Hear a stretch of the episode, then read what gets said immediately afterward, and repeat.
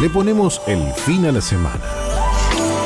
Bajamos el telón semanal conversando de todo un poco. Nacho Noble y su equipo nos propone el sello de la semana.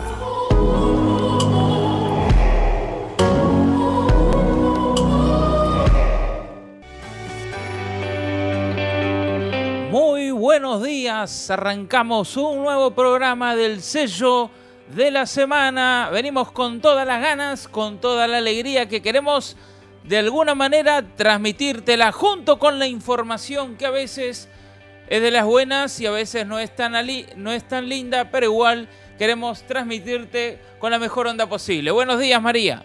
Buenos días, Nacho. Buenos días a toda la audiencia del sello de la semana de SOFM. Así es. Hemos venido a traer un nuevo tema y los, nuevos titulares que han pasado en esta semana, semana que comenzó el invierno y que está full. Y bueno, como siempre recordarle a la audiencia que nuestros medios de comunicación están activos, es a través del 094 929 de allí puede mandar su opinión, puede escribir un mensajito de aliento, puede hacerse notar a través de las redes. Claro que sí, pueden darnos su opinión, participar en el programa, opinar aunque sea en contra. Este, si, este, si tiene una opinión contraria este, o tiene una opinión propia distinta a, a lo general, denos su opinión que lo vamos a transmitir. Los que no se enteraron que arrancó el invierno son los mosquitos. Increíblemente, increíblemente encontré mosquitos el otro día y me quedé asombrada, porque dije, no puede ser que haya un mosquito con el frío que hay. ¿Qué le pasa a estos mosquitos? Yo los he visto también, me han perturbado bastante en algunos momentos. Muy bien, bueno, pero la gente que nos escucha, si se quiere comunicar, ¿a qué número, María, y por dónde se puede comunicar? Bueno, como estaba mencionando, nuestro, nuestros medios de comunicación siguen siendo el 094 929 que es el WhatsApp de SOFM. También recordarles que nos pueden sintonizar a través de la www.soe.com.uy, allí se puede sintonizar la radio y si estás un poco más lejos y no tenés así una, una sintonía perfecta, podés descargarte la aplicación de SOFM en tu celular o en un sistema Android que va a funcionar perfectamente. Desde Play Store. Sí, de Play Store o cualquier otro lugar donde lo puedas donde puedas este, descargar. la aplicación. Impecable entonces, todo pronto para empezar. Vamos a arrancar con los titulares de la semana.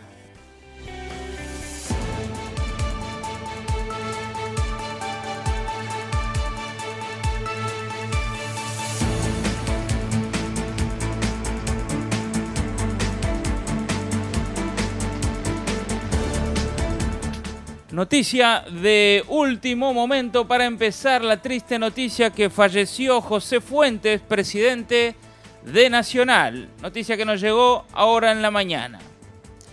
Por otro lado, rebelión del grupo paramilitar ruso Wagner. Esta rebelión supone el desafío más grande al que ha tenido que enfrentar Putin durante su mandato. Y la crisis de seguridad más importante para Rusia desde que llegó al poder a finales del año 1999. El presidente Vladimir Putin prometió castigar a los traidores del grupo mercenarios Wagner, después de que su líder amenazara con derrocar al mando militar ruso. El año pasado, Prigozhin, con Z, no sé si está bien pronunciado, ruso es, admitió que fundó el grupo reclutando soldados en prisiones rusas a cambio de una amnistía. En el, este... En, el este de Ucrania sus paramilitares han estado en primera línea, encabezaron el asalto de Bakhmut, que se prolongó durante meses y reivindicaron haber tomado esta ciudad para las tropas rusas. Pero desde hace meses, Prigozhin ha protagonizado una lucha de poder con los mandos militares rusos, a los que acusa de las bajas en sus tropas en el este de Ucrania. En reiteradas ocasiones ha acusado al ejército ruso de no equipar suficientemente a sus mercenarios o de entorpecer sus avances con trámites burocráticos, además de apuntarse victorias que en realidad, según Prigozhin, se consiguieron gracias a los combatientes de Wagner. ¿Cómo afecta esto al conflicto de Rusia-Ucrania? Podría desviar la atención y los recursos en plena ofensiva en Ucrania y coincide además con la contraofensiva anunciada por Kiev para recuperar territorios.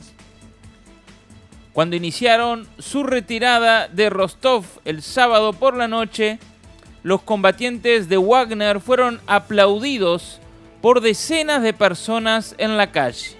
Gracias, Wagner, Wagner, gritaron varios vecinos de la ciudad mientras Yevgeny Prigozhin, como una estrella de rock, estrechaba las manos desde la ventana de su vehículo, rodeado por jóvenes que lo aclamaban y lo filmaban, constató la AFP. Por su parte, el, conocido empresario opositor ruso Mikhail Gorbachev, el hombre más rico de Rusia... Jordovsky, mami. Jordovsky, perdón.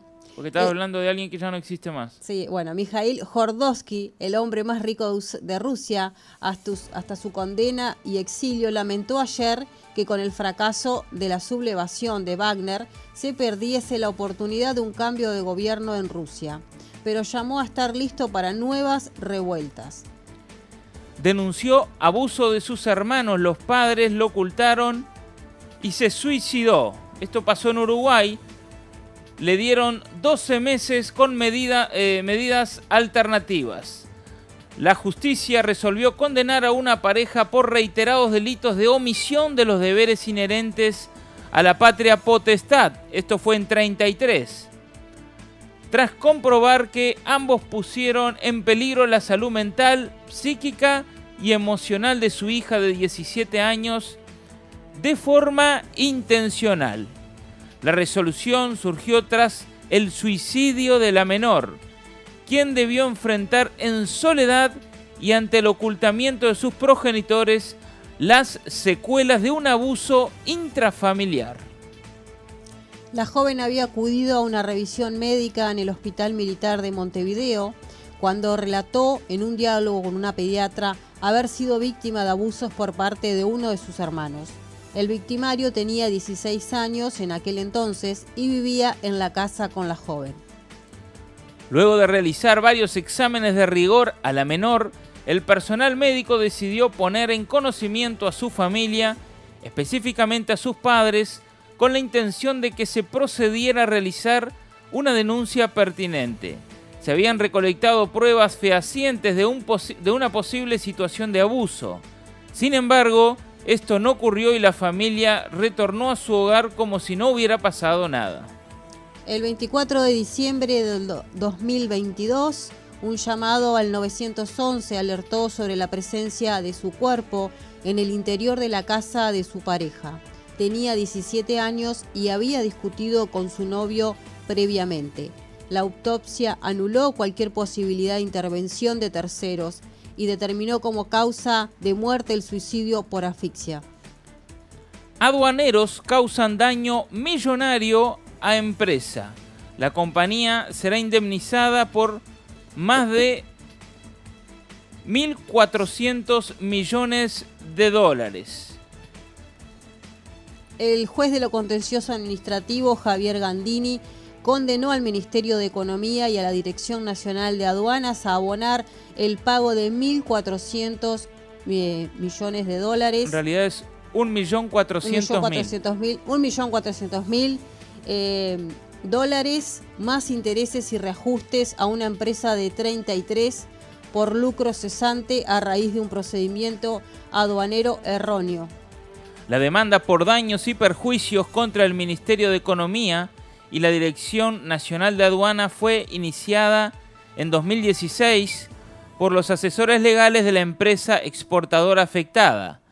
La demandante es una firma cuyo giro es la producción, importación y exportación de productos alimenticios elaborados en su planta industrial de 33. A pesar de que el análisis de las muestras confirmó que el producto exportado coincidía en su composición con lo declarado por la empresa, meses después, sin mediar explicación alguna, el funcionario aduanero JA junto con un compañero solicitaron a la empresa la agregación del origen del producto, aduciendo que el mismo era coco. A partir de ahí, ambos aduaneros incurrieron en una serie de irregularidades absurdas que generaron una gran aflicción al empresario exportador de 33, según relata la demanda. Tanto las autoridades del gobierno como el directorio de ANCAP están al tanto de que pueden haber acciones sindicales que afecten otras áreas de la empresa, pero según supo el país el pasado viernes, en diálogo con fuentes de la empresa, la situación, el gobierno por ahora sigue adelante en la búsqueda de un socio privado. La Intendencia de Montevideo distribuirá 5.000 contenedores con el nuevo diseño con los que reemplazará casi la mitad de los que hay en la capital. La Intendencia informó que los nuevos contenedores presentan dos aberturas rectangulares frontales para el ingreso de residuos únicamente del lado de la vereda. Cada abertura tiene un tamaño aproximado de 50 por 30 centímetros, orientada para que los residuos depositados sean únicamente bolsas de residuos mezclados domiciliarios.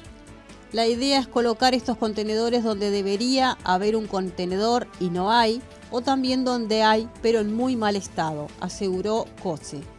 Estos contenedores no tienen pedaleras y además la forma que tienen de abrirse es empujando, lo cual le va a hacer la tarea más fácil a la persona de mayor edad. Además, no habría ruidos y al tener una dimensión de 50 por 30 centímetros, Solo bolsas con residuos mezclados de esas dimensiones pueden entrar ahí. Y también estaríamos minimizando la probabilidad de que las personas se metan adentro, afirmó la jerarca por cualquier residuo domiciliario que presente mayor tamaño que lo que se acepta en estos contenedores, se deberá solicitar su retiro en puerta a través del servicio Montevideo Más Verde, mandando foto y ubicación al WhatsApp 092-250-260, informó la comuna. Por otro lado, la rendición de cuentas que la Intendencia había presentado ante la Junta Departamental a mediados del año pasado, marcaba el objetivo de llegar en 2023 a unas 300 plazas de la ciudad sin papeleras. La pandemia nos ha demostrado la importancia de tener buenos espacios públicos. Declaraba entonces la intendenta eh, Cose que se planteaba una pregunta. Si en una plaza hay instaladas gran cantidad de papeleras y contenedores, ¿No estoy de alguna manera invitando a que en esas papeleras se ponga cualquier cosa? Porque es lo que está pasando. La jefa comunal indicó que por la vía de los hechos hay un incentivo objetivo a que se coman una fruta y tiren la cáscara, tiren un pañal en la papelera. No sé, hay demasiado, manifestó.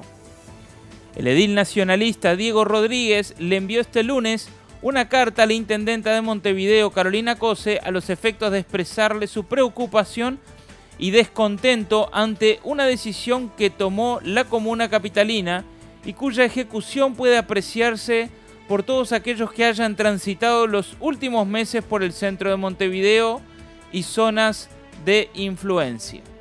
Se trata del retiro paulatino, pero sistemático, de las papeleras que en cada cierta distancia estaban colocadas tanto sobre Avenida 18 de Julio como en otras calles y plazas del área. Peñarol anunció a Darío Rodríguez como nuevo director técnico. El entrenador de 48 años será el nuevo director técnico del club.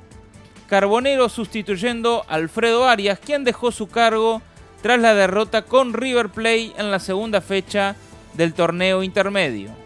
Cabe recordar que Darío trabajará junto a su hermano Samantha Rodríguez eh, como ayudante técnico y además al profe Pablo Placeres, que será el preparador físico.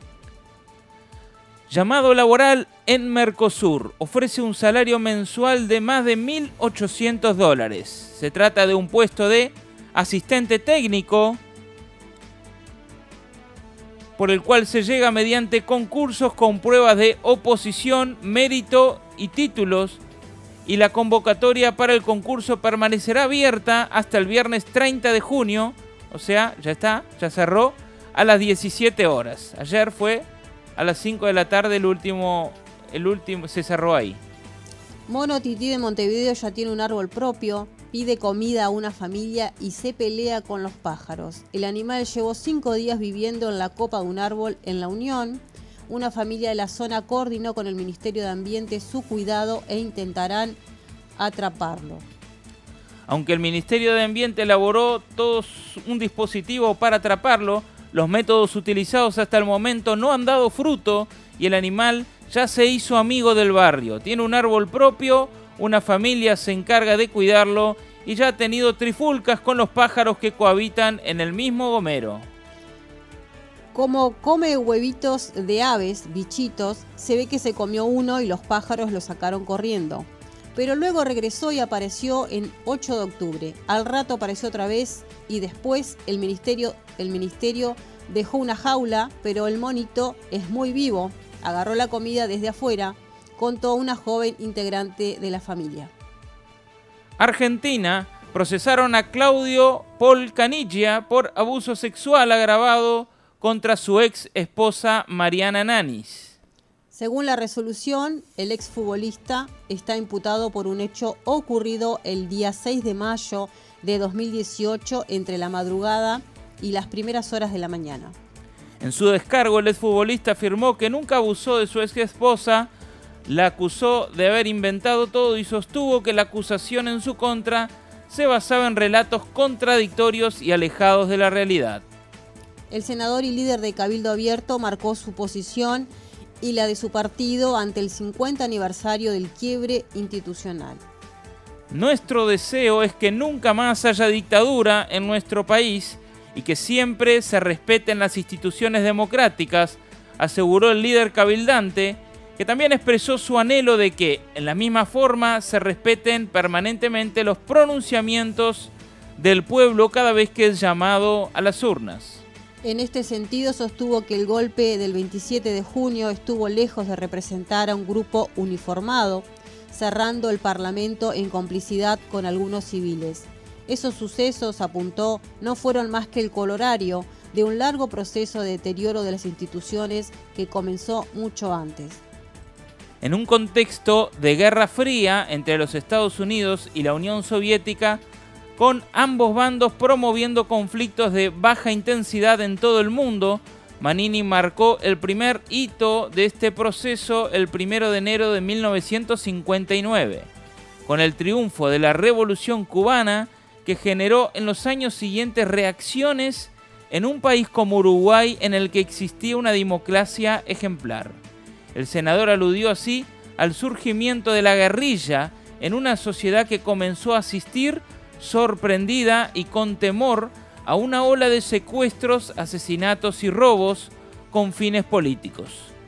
Todo marcó en un clima de creciente odio y en donde todo se venía se veía en blanco y negro. Manini culminó su reflexión sobre el aniversario del golpe de Estado, remarcando su determinación de que nunca más haya dictadura. Tampoco dijo terrorismo, que nunca más ningún grupo de iluminados vuelva a llevarse por delante las instituciones democráticas, sostuvo. Emergencia hídrica. Entregarán dos litros de agua por día a más de 500.000 personas. Martín Lema destacó que habrá 420.000 beneficiarios del MIDES, adicionales a los amparados por otras medidas, que van a tener la seguridad de compra de 2 litros de agua embotellada por día. Los amparados por esta medida serán todos quienes reciban asignaciones familiares, plan de equidad en Montevideo y Canelones. Por su parte, el ministro de Trabajo y Seguridad Social, Pablo Mieres, anunció que quienes perciben por lo menos el BPS, las jubilaciones mínimas, van a ser beneficiarios de estas mismas medidas. En la zona metropolitana, esto abarca a unos 80.000 jubilados. Aumento de enfermedades respiratorias en niños, unos 50 menores, estarían internados en el Pereira Rosell. ANEP cierra jardines, escuelas y colegios desde el lunes para evitar más infecciones respiratorias a pedido del Ministerio de Salud Pública. Familias de escuela pública rechazan suspensión de clases y docentes piden reunión urgente con primaria. Antel inició el 5G. ¿Qué beneficios trae? ¿Qué pasará con el precio y más? El presidente de Antel, Gabriel Gurméndez, habló con el país sobre los impactos del 5G. La tendencia en el precio del gigabyte, según el jerarca, es que baje, mientras que el consumo aumenta a nivel mundial. Lo importante fue que Antel es la primera empresa que lanza el 5G en Uruguay lanza la última generación de tecnología disponible en el país. La tecnología 5G es la super velocidad. Son grandes velocidades de datos que superan el giga. Por ejemplo, la disminución de la latencia, es decir, la inmediatez de la comunicación. Que eso permite una cantidad de prestaciones. El otro concepto es la hipercapacidad de conectar absolutamente todos los equipos a Internet. ¿Qué pasará con las tarifas de combustible en julio? Esto dice el precio de paridad de importación. El informe de PPI, según establece la ley de urgente consideración, es uno de los insumos que debe tener en cuenta el Poder Ejecutivo para decidir si ajusta o no los precios de los combustibles al público. Las autoridades del gobierno también toman en cuenta las proyecciones financieras de ANCAP a través de un informe que no es público así como también evalúan otros factores de la realidad económica del país, como el impacto de la crisis hídrica, por ejemplo. En junio el gobierno había definido una rebaja en los precios de los combustibles de 2 pesos en naftas y de 4 pesos en gasoil. En ese mes el Ministerio de Industria, Energía y Minería explicó en un comunicado que el gobierno tomó esa decisión luego de la reducción registrada durante el último mes en los PPI. Ejecutivo presentó pautas para consejos de salarios que vienen ahora en julio. Festejemos que vienen los aumentos. Mieres destacó recuperación completa de niveles prepandemia. Los trabajadores van a completar su recuperación. Algunos a julio del 2024 y otros en enero del 2025. El directorio de la Caja Profesional despidió al gerente general que ganaba unos 900 mil pesos al mes. Ante la imposibilidad legal de reducirle el salario, que enero pasado era 692.307 nominales por mes, el directorio de la Caja de Jubilaciones y Pensiones Profesionales Universitarios resolvió ayer por unanimidad despedir al gerente general de la institución, Miguel Sánchez. De acuerdo al informe recibido, no es jurídicamente posible la readecuación del sueldo del gerente general en forma unilateral. Sostuvo. De hecho, la Caja de Jubilaciones y Pensiones Universitarias intentó bajar el sueldo del gerente general, pero un fallo judicial lo obligó a dar marcha atrás.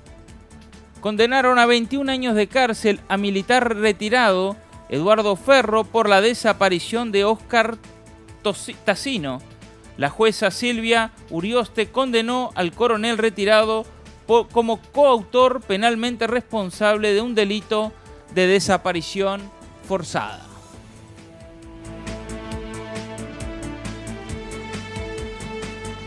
Muy bien, entonces hasta ahí los titulares. Creo que lo más llamativo es el mono tití, ¿no? Eso es lo que más me, me impresiona tanta gente buscando lugar donde vivir, él ocupó y ya está. No, no, es que Nadie lo puede sacar y es inteligente aparte. Es como para una historieta, ¿no? Eh, porque todo lo que, lo que manifiestan las personas es como que él ya, ya ocupó el barrio. Ya lo defienden. No, no, ya es el... Ya dominó la zona, ya, es el, el, tití alfa es él ahí. Se, se pelea con las aves. Por eso, ya está, ¿entendés? Generando conflicto. Muy bien. Entonces, llegamos a la media hora, nos vamos rapidito a la tanda, una música y volvemos a meternos de lleno con la noticia que elegimos profundizar esta semana. Ya venimos.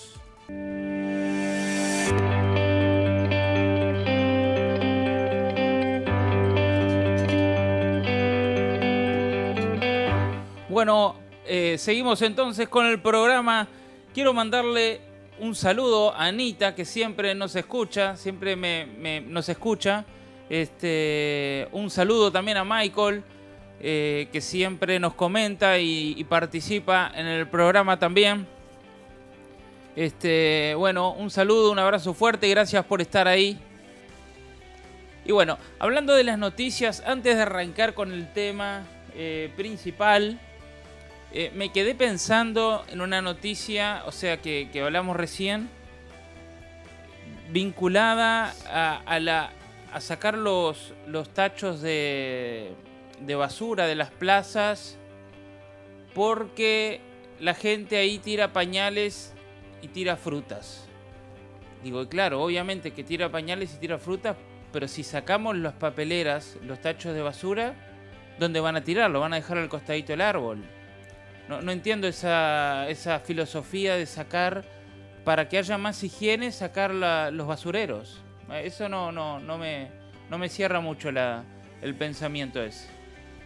Sobre Avenida de Julio, 18, eh, de julio. En las plazas, más que nada. En las plazas. A ver, si, la, si, saco las papeleras y creo que va a ser más higiénico sacar las papeleras, estoy suponiendo que o los niños no van a usar más, no, no, no voy a sacar más pañales, o que la gente va a llevar una bolsita para guardar los pañales. Pero si hay alguien que no lleva bolsita, lo va a dejar al lado del arbolito. Y bueno, cuando, cuando llevas, cuando tenés niños pequeños, generalmente le cambias el pañal en un lugar donde puedas tener un cambiador para cambiarlo. Da, pero ¿cuántos pañales he visto cambiar en, en el asiento de la placita? Bueno, no deberías, no deberías, deberías, o sea, por lo menos deberías tener, porque claro, si sacas eh, una papelera, o sacas una solución, el tema es el desborde que hay de las papeleras. Porque no es el, problema no es la papelera, el problema es que se desbordan y empiezan a, recolectar, andan las moscas por ahí, claro. se meten cosas que no se tienen que meter, como por ejemplo pañales o diferentes botellas o cosas que, que, que hacen que desborde la papelera. Y bueno, lógicamente eso implica que haya una persona este, recolectando esa basura y poniendo una nueva bolsita. Se supone que hay, se supone que hay gente dedicada a la limpieza que tal vez habría que instrumentar, eh, porque también pienso coordinar más eso para que no se desborde. Que si pasan una vez por semana, que pasen dos veces, tres veces, no sé, de acuerdo a. Pero sacar la papelera no lo veo como una solución porque la gente va a tener la basura y no va a tener dónde tirarla y la va a tirar en bueno, el piso. Bueno, creo me parece que la idea es sustituir o poner eh, esos contenedores que hablaba o manifestaba que tienen dos partes. Claro, son, dos como dos noticias, ¿no? Que hasta un poco me entreveró. Por un lado, están poniendo 500 contenedores en todo Montevideo y por otro lado sacando las papeleras. Y, y ojo que los contenedores tienen una característica curiosa, o sea, distinta que me parece que es buena. Eh, sí, aparte del tamaño, ¿no? que se reducen. Se reduce, no sé si el tamaño del contenedor, pero el, tamaño de entrada de la basura. O sea, es como apto para bolsas con basura. Listo. Nada de poner cajas llenas de cosas y, cosas que son muy grandes. Estamos hablando de una medida de 50 por 30 centímetros. Es lo que una bolsa de residuo pequeña, digamos de oficina, tiene, 50. Eh, en ese sentido lo veo más lógico el razonamiento porque digo, si yo voy a mandar la, llevar la basura al contenedor, bueno, si tengo algo que es muy grande no lo llevo. Lo, llevaré después a otro lugar. Pero actualmente como puedo meter todo, meto todo. Lo que pasa que ese es el problema. Con, las personas que tiran escombros, bueno, se te rompió el lavarropa, vas y lo tiras en, el contenedor, un colchón, podés encontrar infinidad de cosas. Para eso hay un número de teléfono en los que hay que llamar porque justamente la Intendencia tiene, eh, antes te hacían poner un número, no sé si sigue eso vigente, eh, microondas, cualquier aparato, este, digamos que se te, se te rompa y no, no tengas cómo este, solucionarlo y lo deseches al, al tacho de la basura, ahí le ponías un numerito y pasaba un camión y se te llevaba. Justamente esos aparatos que eran que tenían que ver con que no eran parte de la basura común que después terminan obviamente en, los basureros eh, y que no, no deberían terminar ahí porque tienen un tratamiento especial. Eso, eso era antes y existía, supongo yo que también. Eh, ahora hay un número de teléfono en el cual hay que llamar y justamente solicitar que se retire ese tipo de, aparatos que, Está que no los, no, los estás utilizando. Claro, lo más práctico es que te lo saques de encima enseguida y que es lo primero que pensás es, bueno, se va a la basura, lo llevo. Pero no debería ser así. Eh, creo que el tema de las papeleras también ahí implicaría un tema para las personas que sacan a pasear sus mascotas, que tienen que llevar la bolsita, donde tiran el desecho de su perrito de su gatito. Eh, entonces debería haber una sustitución de la papelera por un, por un este, contenedor. Estoy, practicando eso, ¿sabes? está muy bueno. Llevar la bolsita y el tema cuando... Bueno, no quiero profundizar porque no hay está desagradable. No, hay, necesidad. Este, arrancamos entonces con la noticia, creo que más se habló durante la semana y que generó tanta confusión porque se dijo de todo. Se arrancó la semana hablando de eh, hasta cuatro semanas de vacaciones para los niños por las enfermedades respiratorias. Después se bajó a tres, después eran dos y dos con... Bueno, se habló de todo en la semana. Este, vamos a hablar entonces del aumento de enfermedades respiratorias en niños. Unos 50 menores están internados o estuvieron en, el entorno de 50 internados en el Pereira Rosell. El director del hospital, Álvaro Galeana, resaltó que los contagios este año se registran desde abril. Las internaciones por influenza van en aumento. La cantidad de contagios por enfermedades respiratorias en niños va en aumento y ha derivado en un mayor número de internaciones hospitalarias e internaciones en CTI. Según detalló este lunes el director del Hospital Pereira Rosell, Álvaro Galeana, aunque cada año en invierno aumentan los casos, en este momento hay entre 40 o 50 niños ingresados simultáneamente por esto. Para, para Galeana es difícil saber a qué obedece el aumento de casos, el aumento desde abril y mayo, pero sí se puede ver que enfermedades predominan y en la última semana hubo un aumento sustancial del el virus VERS o virus respiratorio sincitial, que es el que provoca la bronquiolitis. Es cuando se inflaman los vasos que tenemos ahí en el pulmón, hay unos pequeños agujeritos que hace que nuestros pulmones funcionen muy bien. Y bueno, y ahí pasa que se tapan justamente por el tema de los mocos, de todos los fluidos. Y las personas necesitan asistencia eh, a través de un respirador o a veces pueden necesitar nebulizaciones, entonces ah, se complica. A ver, la, la, gripe es la misma de siempre, la que siempre existió, no es un virus nuevo, no es un COVID, no es una especie de esas, nada más que lo que está asustando o lo que llama la atención es la cantidad de internaciones que se están generando por estos motivos. Sí, claro, los niños están siendo afectados, sobre todo los más pequeños, ¿no? Y las personas también con em, problemas inmunológicos, o sea, con deficiencia en su sistema inmunológico, personas que tienen complicaciones mayores también de edad, que son más sensibles a todo el tema de los virus. El VERS en niños mayores de 2 años se manifiesta con síntomas de cualquier infección viral leve pero en menores de un año puede provocar enfermedades muy graves que implican la internación con oxígeno y en casos más delicados el pase a CTI para ser ventilados o entubados. Detalló el especialista en diálogo con desayunos informales. A pesar de que no tenemos un mal estado sanitario en Uruguay y que en el Pereira Rosell ningún niño ha dejado de ser atendido, sí se pueden resentir los tiempos de espera con el aumento de los contagios. Consultado por la importancia de vacunarse contra la gripe, el pediatra recalcó, hay un ninguneo a la gripe. La virosis banales respiratorias son sin fiebre. La gripe da cefaleas, fiebre, dolor muscular. En el caso de bebés, les da vómitos, fiebre de hasta 39 grados. Para la influenza se puede vacunar desde los 6 meses y es altamente recomendable, según él, lo ideal es que se vacune toda la población, dijo. Al día de hoy del total de niños que ingresan al hospital, la gran mayoría tiene VERS o influenza A o B.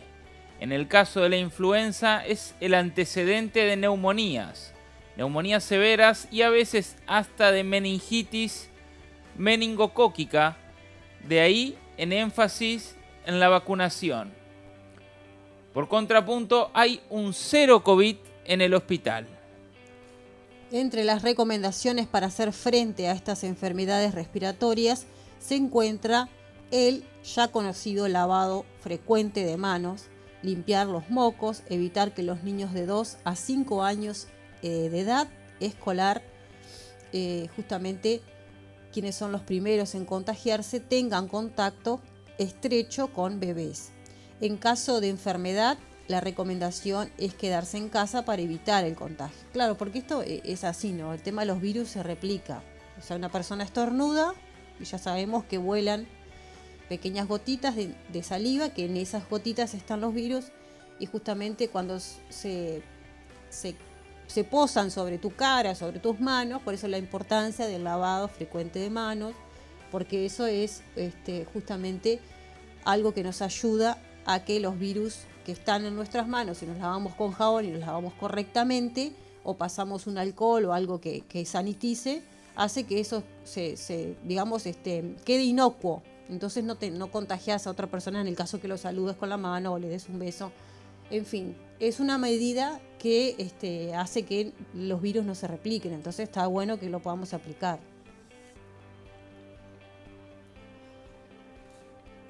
Bien, trialometanos en el agua y su efecto en los niños. Consultado por las declaraciones hechas días atrás por la intendenta de Montevideo, Carolina Cose, advirtiendo sobre graves consecuencias para mujeres embarazadas y niños por consumir agua de OCE ante una suma, una, suba, un aumento de trialometanos, Galeana resaltó que la preocupación está, pero principalmente por el profundo desconocimiento que hay sobre este tema. No hay artículos que confirmen una toxicidad real, lo que no quiere decir que pueda ser tóxico, manifestó el director del Pereira Rosell. Para que haya evidencia tiene que haber una población evaluada y para saberlo es a largo plazo y no vamos a exponer a niños a esto durante años porque no hacemos medicina experimental. Las personas que yo he consultado no tienen información suficiente, es bueno evitarlo, pero no hay evidencia ni creo que vaya a haber al respecto. En el hospital Pereira Rosell hay 37 niños con el virus sincitial respiratorio, 10 con influenza tipo A, eh, el virus de la gripe, y 3 niños con otro tipo de influenza, informó Cipriani en rueda de prensa. Los 13 pacientes con influenza son más de un tercio de los que tiene el virus sincitial respiratorio, lo cual es una alarma, resaltó el jerarca. A raíz de esto, se comenzó a trabajar en aumentar las camas del hospital para transmitir tranquilidad a la población. Si el hospital lo dejamos con una estructura habitual, ya estaríamos llenos. Estamos en estos momentos aumentando el CTI pediátrico de 14 camas a 18 y vamos a poder llegar hasta 20 camas señaló el jerarca. Además, ACE resolvió implementar en julio un feriado quirúrgico, lo que implica que solo se realizarán operaciones de urgencia y vinculadas a patologías oncológicas. Además, serán reagendadas. Nosotros tenemos que reservar las camas para un paciente que puede entrar a comprometer su vida, indicó el presidente del organismo. Es un virus que a los adultos les da un cuadro de resfrío común y a un niño grande también. El problema siempre es para el niño pequeño, sobre todo el menor de dos años. Estos son los que complican más en este virus, señaló Cipriani. También indicó que el virus se puede prevenir con la vacunación disponible para mayores de seis meses. Cipriani también recomendó que específicamente se vacunen las embarazadas, los mayores de 65 años y los que tienen otro tipo de enfermedad que pueden llegar a afectar. A su vez resaltó que si hay algún familiar resfriado que no vaya a visitar al niño y que espere a resolver el cuadro. Si tiene que estar en la casa, se recomienda el uso de tapabocas, agregó. Lo me llama la atención de todas estas em, eh, sugerencias que se dan, que giran en torno a la vacuna y bueno, también al lavado de manos, pero no se habla tanto de la alimentación y de los cuidados de la salud para fortalecer el sistema inmunológico de cada uno. Claro, porque ese es un, em, es un punto de prevención. Tú puedes prevenir algo antes de, de, obviamente de tenerlo y eso es con un sistema inmunitario digamos fortalecido. Creo que es lo mejor. Creo que deberíamos apuntar a una educación, a generar una cultura, em, una cultura de buena alimentación cada vez más eh, y ahí evitamos, eh, nuestro organismo se va a defender mucho mejor contra los virus. Pero no se habla de la alimentación, no se habla de otras formas de, cuidar nuestra salud. La única que se habla o la primera que se larga es la vacuna. Lo que pasa es que también la vacunación eh, solamente protege una cepa. Entonces todos los años la persona que recibe una, una vacuna contra la gripe tendría que volver a vacunarse constantemente porque lógicamente no está pensado para todos los virus, sino que es un tipo de virus que, los, que, que, se desarrolla una vacuna para, para, ese virus.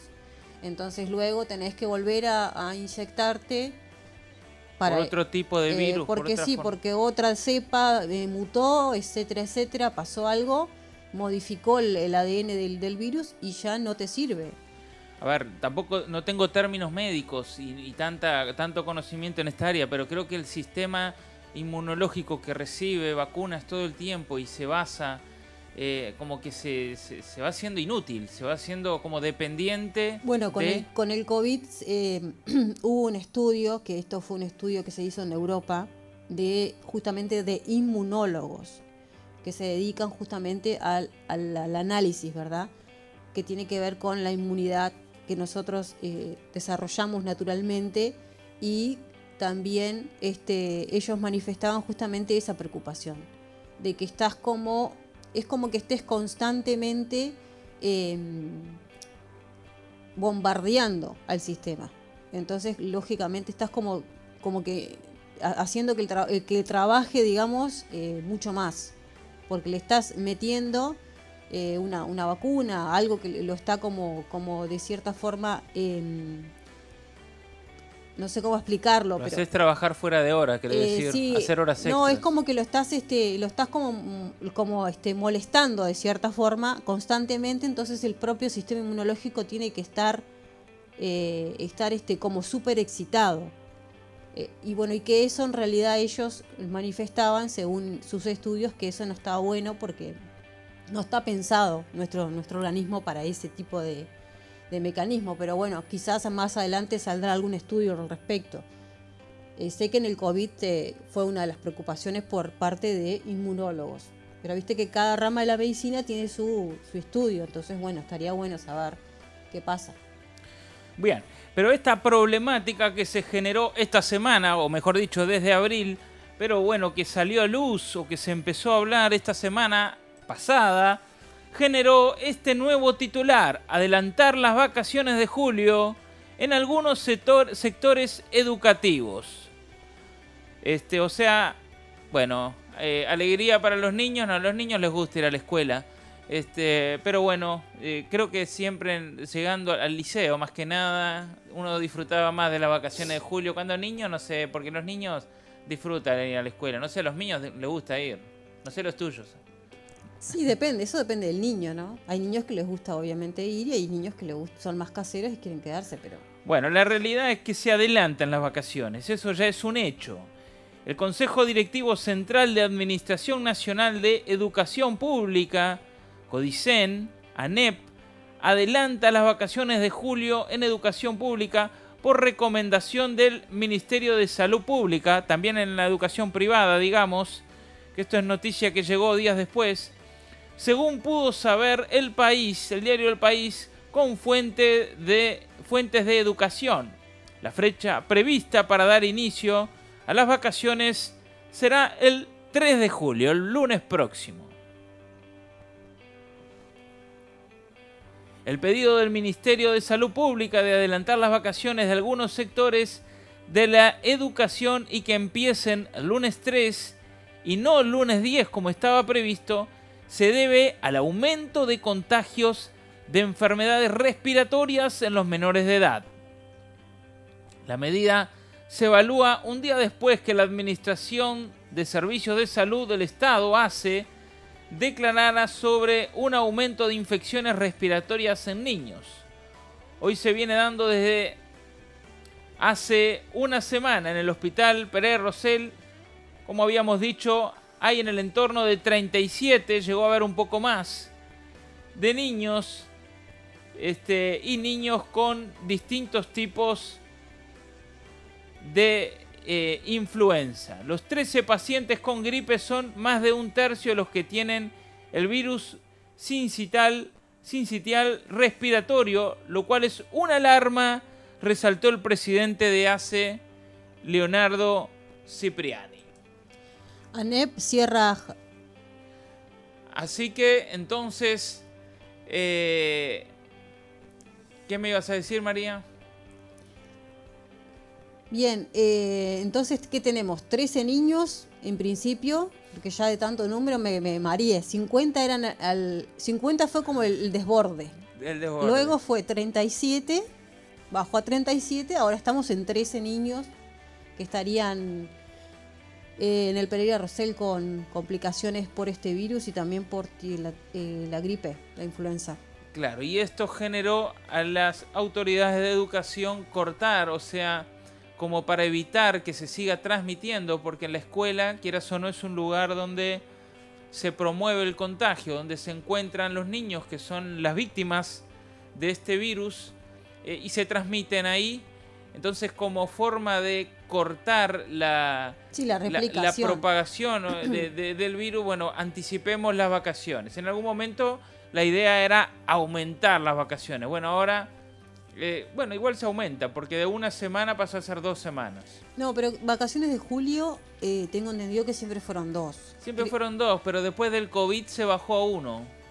Bien, pero de todas formas igual ya ahora estamos en... Lejos del COVID, sí. Sí, recuperándonos.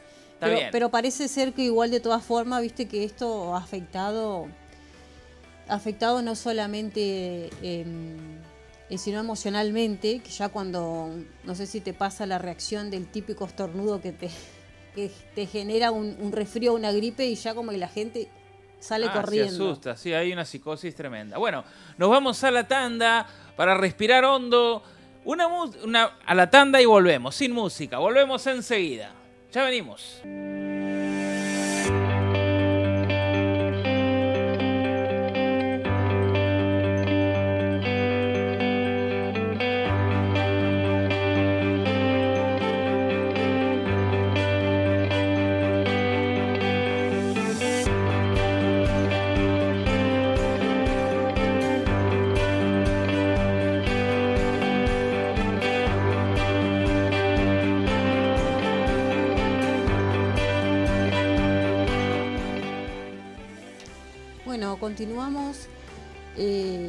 Justamente hablando de este tema, Nacho, y con este, esta manifestación de la Organización Panamericana de la Salud, que emitió una alerta el 6 de junio, justamente una alerta epidemiológica ante el aumento de la actividad de los virus respiratorios a niveles prepandémicos y las hospitalizaciones asociadas predominantemente entre niños menores de dos años en la región andina y el cono sur.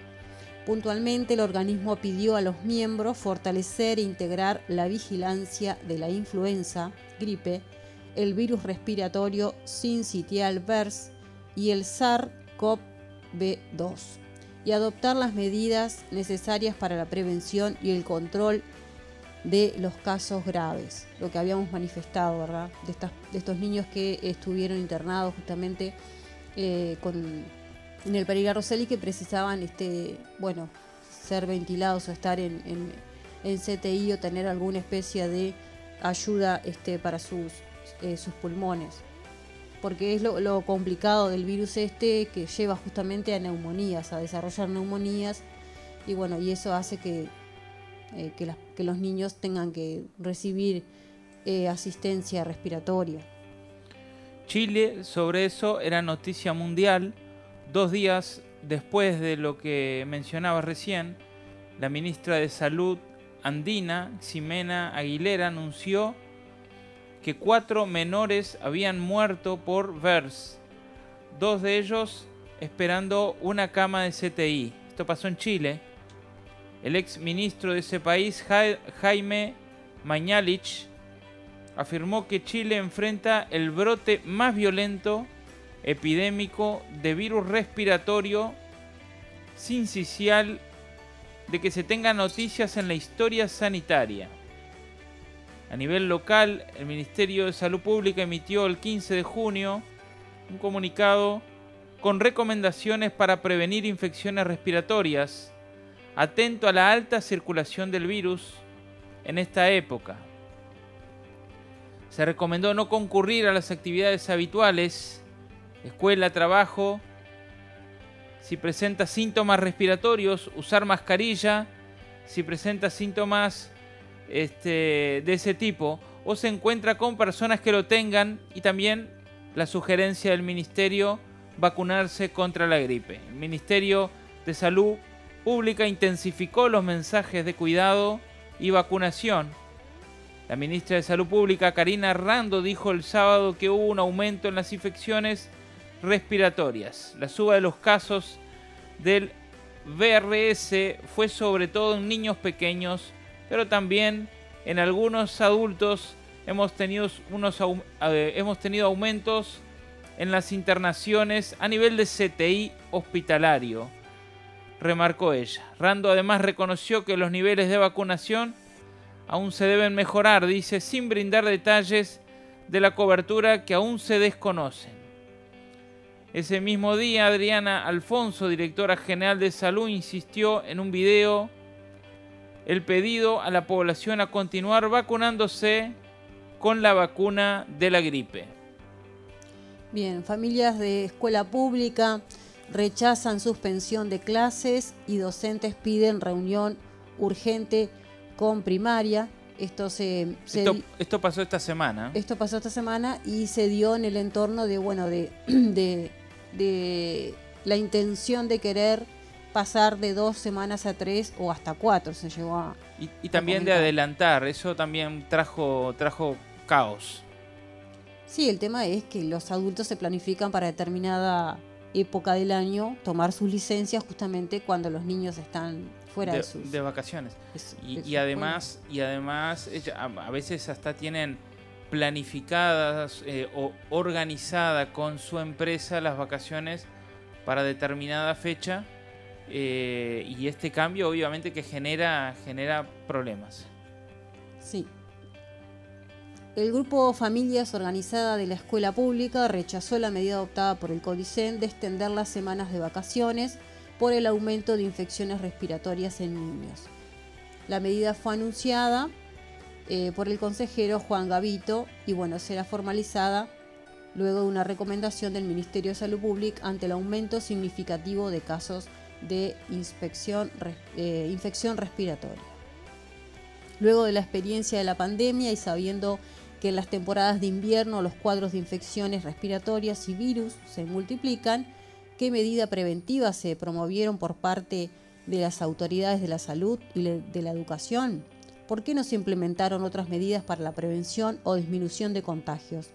Manifestó un comunicado el miércoles pasado. El grupo también cuestiona que si efectivamente se está en una emergencia sanitaria y afirma que no se conocen informes sanitarios y científicos que declaren esta situación actualmente en el país, a su vez rechazan la posibilidad de volver a la enseñanza virtual. Entendemos que no es una alternativa que se puede extender de forma generalizada y en tan corto tiempo. No hay garantías de acceso a Internet ni que todas las ceibalitas estén en condiciones y de que toda la infancia cuente con el acompañamiento familiar adecuado que posibilite procesos de aprendizaje significativos. La Asociación Civil de Familias Organizadas de la Escuela Pública reclama la adopción de medidas sanitarias a aplicarse en otros espacios y no solamente en las escuelas. Es necesario tener presente que los daños parapandémicos, producto de la disrupción educativa, no han sido atendidos y se perpetúan rezago en los aprendizajes, desvinculación educativa, afección a la salud mental, entre otros. Esto es muy importante porque el otro día justamente charlaba con una mamá que eh, me manifestaba eso, que al niño em, le pasaba que le, cuesta, o sea, como que no quería vincularse con sus compañeros, como que tenía ciertos, ciertos temas a tratar em, y que tenía que ver con esto, con los daños que, que, manifiestan eh, los educadores que pasó eh, con el proceso de la pandemia, que muchos se desvincularon, que muchos no tuvieron una interacción, digamos, cercana y eso afectó no solo el aprendizaje de los niños, sino también la vinculación, el hecho de poder ser más este, sociables, más este, poderse integrar rápidamente a compañeritos nuevos o escuelas nuevas o situaciones que les tocan pasar. Y ellos manifiestan que, bueno, que lógicamente no, no, está siendo tratado eh, estos, temas. Entonces volver de nuevo, que, era un poco la intención para limitar el tema de la circulación del virus, eh, volver de nuevo a una situación así implicaría, eh, en casos que fueron afectados por la pandemia, implicaría como un aumento de, esas reacciones que, que algunos niños pueden haber manifestado. Las escuelas forman parte del sistema de cuidados con que cuentan las familias de trabajadores y trabajadoras. Decretan un cierre con tan poca anticipación tiene consecuencias desfavorables en la organización de la vida cotidiana familiar, entre otros, que muchos niños y niñas deben quedarse solos o al cuidado de sus hermanos. Exhortamos a que la academia y la sociedad científica se expresen al respeto, decía la organización de padres. Desde una concepción integral de salud es necesario contar con toda la información de la situación sanitaria actual con recomendaciones sobre las medidas necesarias a tomar. Esperamos que desde el gobierno de la educación se tomen medidas responsables pensando para el cuidado, pensado para el cuidado y beneficio de cada niño y niña en nuestro país, especialmente las infancias en situación de vulnerabilidad. El único camino no puede ser la vulneración del derecho al acceso a la educación, concluyeron. La definición de la extensión de las vacaciones para algunos sectores y la posibilidad de una virtualidad para otros se tomará formalmente hoy eh, se tomará se tomó formalmente en la sesión del Consejo Directivo Codicen.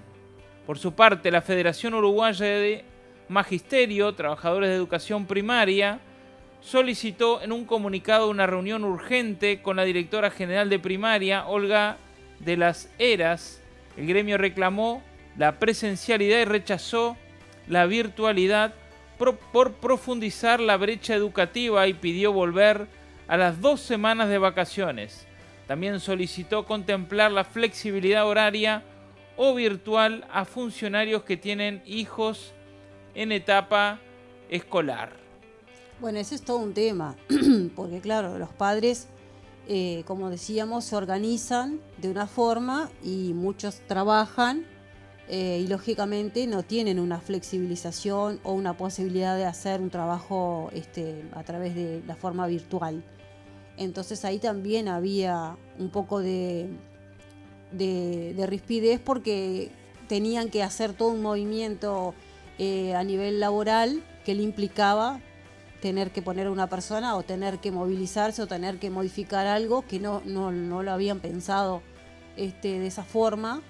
Y ahí también estaba el descontento, ¿verdad? De que no se pasara al tema virtual porque no implica que el niño se siente con una computadora y escucha al maestro, implica que haya un adulto en, en la vuelta, porque el niño se dispersa, eh, puede ser que, no esté entendiendo, puede ser que no le funcione la máquina, tantas situaciones que recorren alrededor del pequeño que está queriendo interpretar lo que el adulto le está diciendo del otro lado, entonces ahí implica la interacción de una persona que esté cerca, no puede quedarse solamente viendo la pantalla y bueno, está, eh, ya tuve la clase, no es como un adulto este, mayor o más, o más grande que tiene otro nivel de madurez que dice, bueno, está es diferente la información que le llega a través de una pantalla que un niño. como decía, tiene que haber un adulto o un hermano mayor que no siempre existe, o una persona mayor al cuidado del niño. O sea, cambia, pero aparte lo, lo, distinto, eh, en el caso COVID era una situación extrema, no había opción. Eh, prácticamente vida o muerte, era, era sí o sí pero, pero en este caso es la misma gripe que yo entiendo que pueden haber situaciones distintas, pero es el virus de la gripe que pasa y pasará todos los años. Este, la primera solución, pero aparte lo que llama y lo que molesta quizás fue la, urgencia de la decisión que no, o sea, se tomó de una semana a, una semana o a dos semanas de, lo que estaba planificado las vacaciones de julio. Claro, porque también eh, si surgiera, eh, se deberían haber planteado otra opción como, por lo menos, dándole una libertad si los niños que se enferman, bueno, no asista a clase, que no le vamos a, poner la falta, no sé, vamos a tratar de trabajar con los padres para llevarle los deberes, etcétera, etcétera, que no se atrase, en fin, teniendo otra opción para que no... O incluso que el que se enferma, que obviamente va a quedar en su casa, sí o sí, este, pueda conectarse, ese sí. Este, de pero una forma virtual, claro. Claro, y todos los demás que sí que vayan. Bueno, pero está. Este, seguimos entonces con lo que sigue.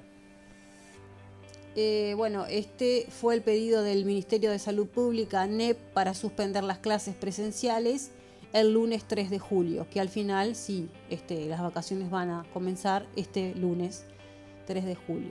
La ministra de Salud Pública, Karina Rando, envió una exhortación a la Administración Nacional de Educación Pública para que el inicio de las vacaciones se concrete con fecha 3 de julio, con el objetivo de contribuir a mitigar el impacto en salud pública a nivel nacional de las infecciones respiratorias que han derivado en internaciones médicas de menores de edad.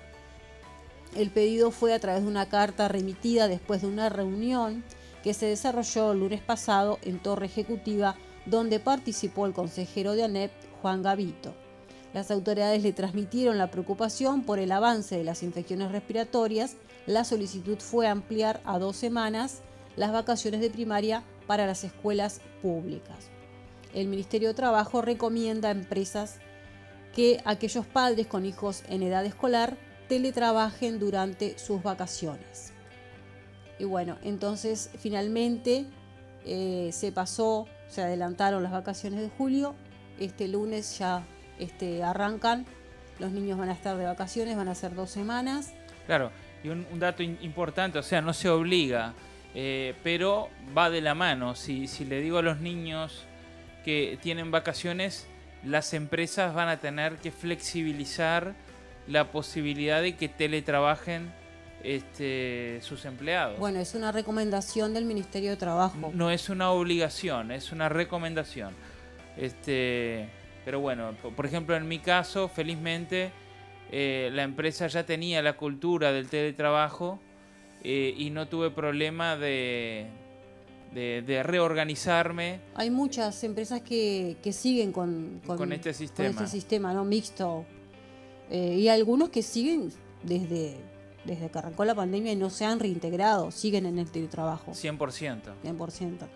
Bueno, hay trabajos que permiten eso, ninguna eh, empresa va, a perder. Claro. Este, si lo hace es porque se puede hacer y, bueno, y también creo que todo esto generó, hablando de trabajo, una, una un conocimiento, este, un conocimiento de la vida laboral eh, o una cultura laboral que, eh,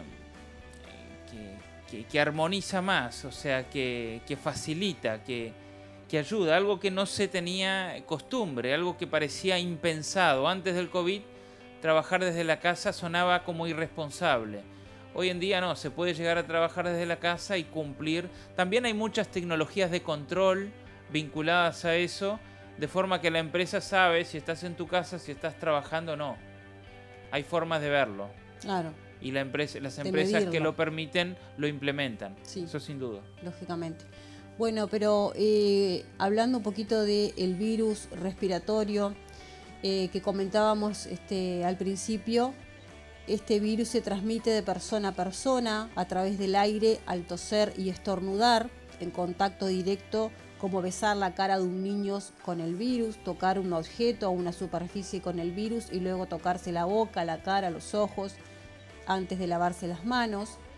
Eh, en general las personas con esta infección por virus respiratorio sincitial con contagios durante 3 eh, a 8 días es lo que duraría el, proceso. Y bueno, como habíamos dicho, las personas con sistemas inmunitarios debilitados deben este, cuidarse con más razón. Eh, las personas mayores de edad, casi todos los niños se infectan con el virus respiratorio sincitial a los dos años. En general, en Estados Unidos las infecciones por el virus respiratorio sincitial ocurren durante eh, bueno, todo el otoño, el invierno y la primavera, o sea que es un, amplio, un amplio este, cantidad de días y que ocurre en mayor grado eh, justamente en aquellas personas que tienen sistemas inmunitarios eh, debilitados, infantes pequeños, mayores, adultos mayores de más de 65 años de edad, personas con afecciones médicas crónicas, como personas que tengan intervenciones cardíacas o pulmonares, tienen que tener eh, un especial cuidado. Y en general los síntomas de este virus respiratorio comienzan entre 4 a 6 días después de que te hayas infectado. Incluye congestión nasal, poco apetito, tos, estornudos, fiebre y sibilancias. Eh, estos síntomas aparecen por etapas en lugar eh, no, aparecen todos a la vez, sino que van por etapas. Y también este, tener cuidado, eh, hidratarse es muy importante, no solamente con agua, sino con alguna sopa, algo que tenga este, también eh, vitaminas, ¿verdad? Que pueda este, aumentar nuestro sistema inmunológico, ayudarlo a responder. Puede dar este, disminución de la actividad y dificultad para respirar Síntomas pueden ser también irritabilidad en los pequeños, ¿verdad? Que a veces no pueden manifestar que tienen algo que les molesta en, sus, vías respiratorias, pero que la irritabilidad es uno de los síntomas que pueden llegar a ser de, de prevención, de poder darnos cuenta de que está pasando algo.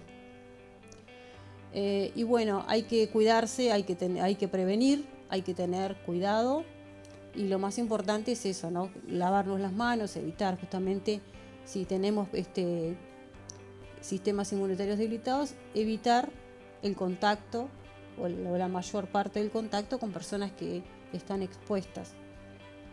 Ahora vienen las vacaciones y también se presta, por ejemplo, se me ocurre la, ida al cine, eh, que generalmente van todos los niños juntos el mismo día al cine y bueno, y ahí también se, se presta la, la, oportunidad. No vas a dejar de ir al cine, pero bueno, esos son lugares donde capaz que tenés que tomar algún cuidado para... Es interesante lo que decís, porque si estás limitando em, el hecho de que no se vaya a la escuela para evitar justamente la replicación del virus y luego tenés otra actividad, una actividad que se genera paralela que se genera por el efecto de las vacaciones regalan entradas incluso digo va, toda la escuela junta prácticamente. Por eso hay que tener em, tomar precauciones, para esos lugares como la ida al shopping también no vas a dejar de ir pero bueno tener algunos cuidados este pero pienso más que nada eh, eh, una buena alimentación, como decías recién, alimentarse con eh, alimentos, valga la redundancia, que, tengan vitaminas, eh, que fortalezcan el sistema inmunológico. Y, bueno, y en caso que sí que aparezca algún síntoma, ahí sí resguardarse por cuidado de los demás. Sí, ¿no? Resguardarse para no, no, no poner en peligro a otras personas. Exactamente. La prevención es fundamental ante todo, ¿no? María, te querés despedir porque viene la parte final. Es verdad. ¿Te gusta despedirte? Llega el sello de la semana. Y bueno, eh, eh, mandarle saludo a toda la audiencia del sello de la semana y hasta el próximo sábado. Hasta la vista, baby. Bueno, nos vamos a la tanda y enseguida volvemos.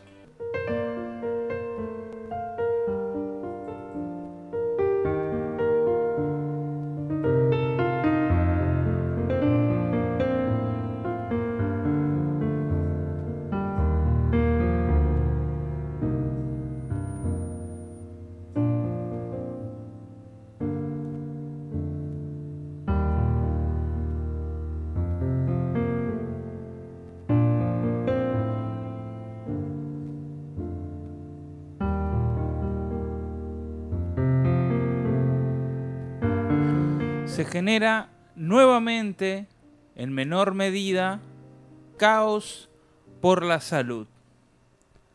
No se trata de un virus nuevo, es la vieja y no tan querida gripe, pero que ahora genera alarma y preocupación.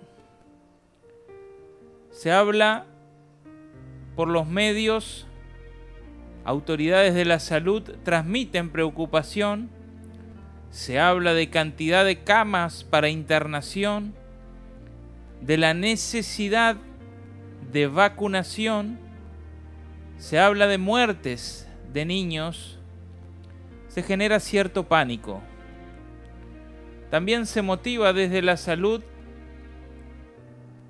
a que sean tres semanas de vacaciones, luego dos, que se anticipen las vacaciones, que haya una semana además de las vacaciones con clase y que sea virtual, etcétera, etcétera. Bueno, parecería que estamos ante un escenario casi dramático, como pasó con el COVID, pero no es así, no es COVID, es la gripe de siempre. Se habla rápido de vacuna, pero no se enseña respecto de la buena alimentación para aumentar las defensas del cuerpo. Se genera miedo y aislamiento. En un momento, relata la Biblia, Jesús iba rumbo a Jerusalén y según lo describe el libro de Lucas, capítulo 19, versículo 41 en adelante, dice, y cuando llegó cerca de la ciudad, al verla, lloró sobre ella, diciendo, oh, si también tú conocieses, a lo menos en este tu día, lo que es para tu paz. Mas ahora está encubierto de tus ojos. Dijo esto porque sabía que venían sobre esa ciudad tiempos difíciles, pero caminaba por sus calles el creador del mundo, el Señor de señores, el Salvador del hombre y el único que nos puede dar acceso a la vida eterna. Sabiendo de la tribulación que atravesaría aquella ciudad, él se entristeció. Pero se entristeció por su ceguera espiritual. Los problemas iban a venir y él lo sabía y no quiso evitarlos.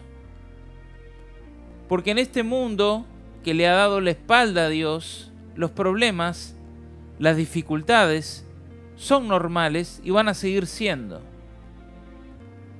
Como dijo Jesús, y está escrito en Juan, capítulo 16, versículo 33, en el mundo tendréis aflicción, pero confiad, yo he vencido al mundo. En Jesús está la paz que necesitamos para vivir bien. Aquella ciudad, como dice el pasaje, tenía encubiertos los ojos. No podía ver quién estaba junto a ellos. Eso se llama ceguera espiritual. Pueden vivir dos personas en un mismo lugar, en una misma ciudad, y atravesar por los mismos problemas, pero uno atravesarlos bien, ser feliz, y el otro triste, con depresión. Uno con esperanza y otro hasta queriendo matarse. La diferencia está en la visión que tiene cada uno. Si podemos llegar a ver la vida con los ojos de la fe, ahí sí podremos vivir en paz. Dios es omnipresente, está cerca nuestro, al alcance de una oración. Hace dos mil años atrás vino, pero no a resolver los problemas de este mundo que estaba y está desordenado. Vino a trazar un camino para que el hombre sea salvo y acceda a la vida eterna. Si desarrollamos una fe genuina, real, en Jesús, entonces veremos la vida con otros ojos y ante los problemas sabremos a quién acudir y sabemos cómo acudir. Jesús no vino a solucionar los problemas. Dice en otro pasaje, vino a traer el reino de Dios a la tierra, que no tiene que ver con lo material, que no tiene que ver con los reinos de este mundo.